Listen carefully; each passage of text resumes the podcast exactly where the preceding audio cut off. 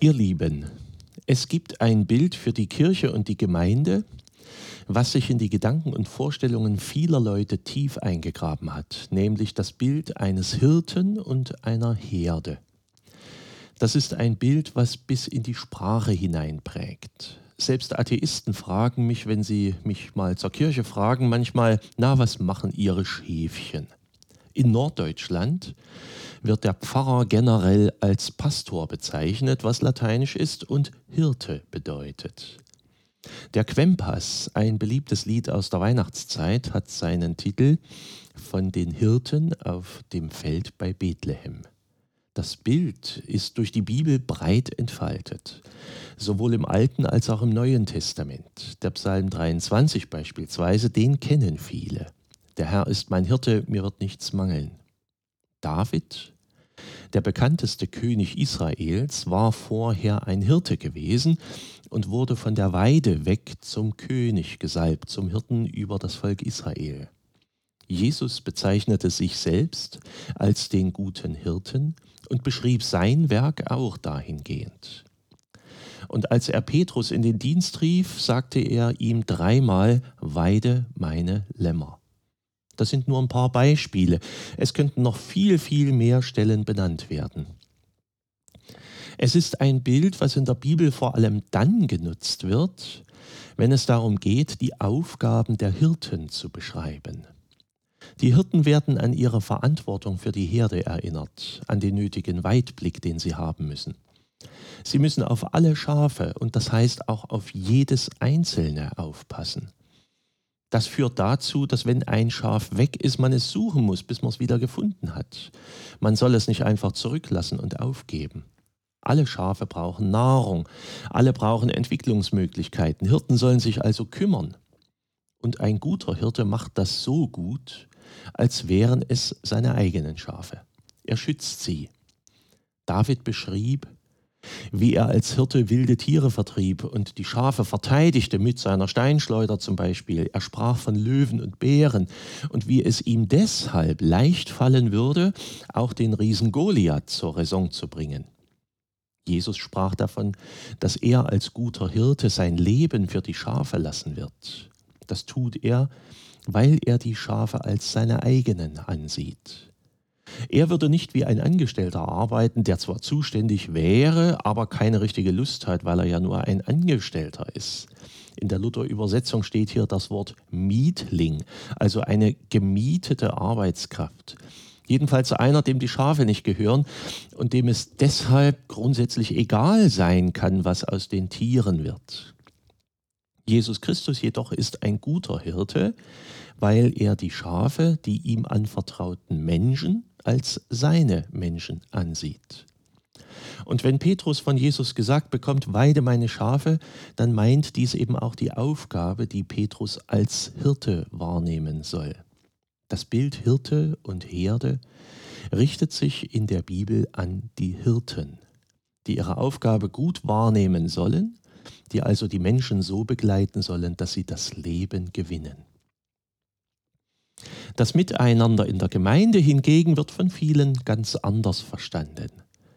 Die Kirchgemeinde ist dann eine Schar von Menschen, die Jesus nachfolgen wollen und das gemeinsam versuchen und dabei wirklich bei Jesus und auch beieinander bleiben wollen. Das ist eine Sache von Gemeinschaft, von einem Miteinander. Und das ist was ganz Wunderbares, wenn das gelingt. In der Bibel wird das dann auch nicht als das Miteinander wie in einer Schafherde beschrieben. Da kommen dann ganz andere Bilder zur Sprache. Zum Beispiel das Bild von Wurzel oder Pflanze und Frucht. Jesus sagt zum Beispiel im Johannesevangelium, ich bin der Weinstock und ihr seid die Reben. Wer in mir bleibt und ich in ihm, der bringt viel Frucht. Auch das ist eine wunderbare Sache. Jesus, die Quelle unseres Lebens, von der wir leben und aus deren oder eben aus dessen Kraft, aus Jesu Kraft wir in unserem Leben Früchte tragen.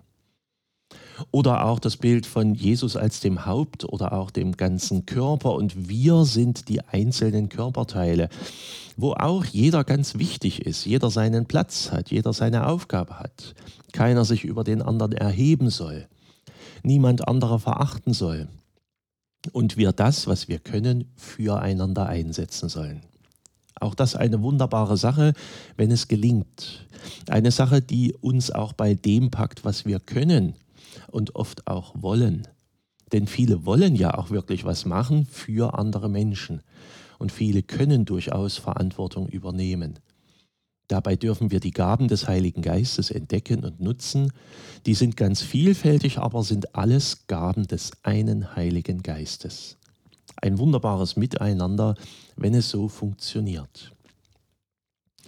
In dem Bild des Hirten und der Herde liegt natürlich auch eine Aufforderung an uns alle. Seid füreinander gute Hirten.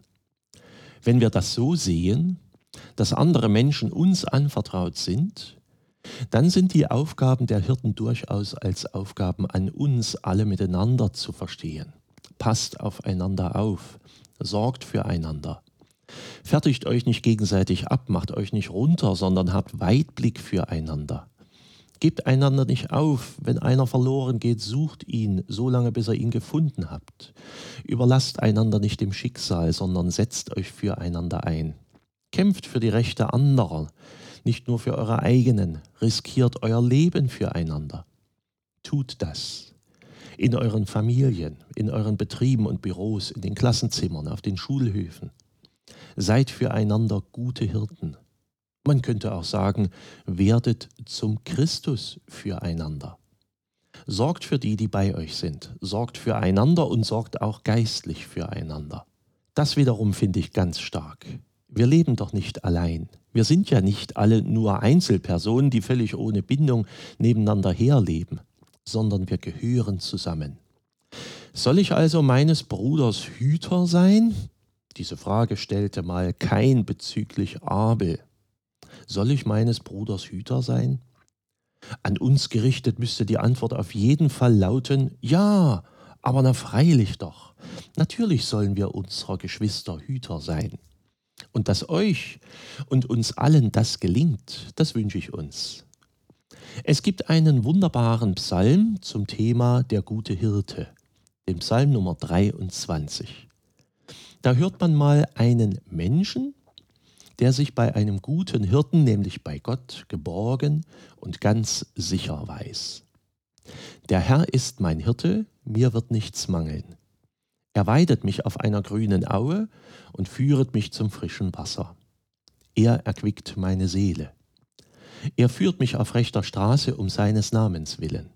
Und ob ich schon wanderte im finsteren Tal, fürchte ich kein Unglück, denn du bist bei mir, dein Stecken und Stab trösten mich. Du bereitest vor mir einen Tisch im Angesicht meiner Feinde.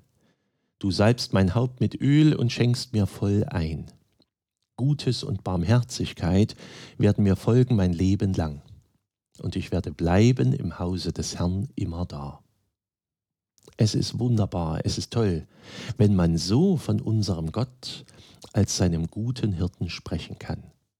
Ich wünsche euch allen, dass ihr Jesus Christus als guten Hirten in eurem Leben erlebt und spürt. Und habt auch die Kraft und den Willen, füreinander gute Hirten zu sein, füreinander da zu sein. Gott segne alle Hirten in unserem Land, in unserer Stadt und in unseren Orten und in unserer Kirche. Gott segne euch in eurem Arbeiten und Engagement für andere, die euch brauchen. Seid herzlich gegrüßt, euer Pfarrer Schurig.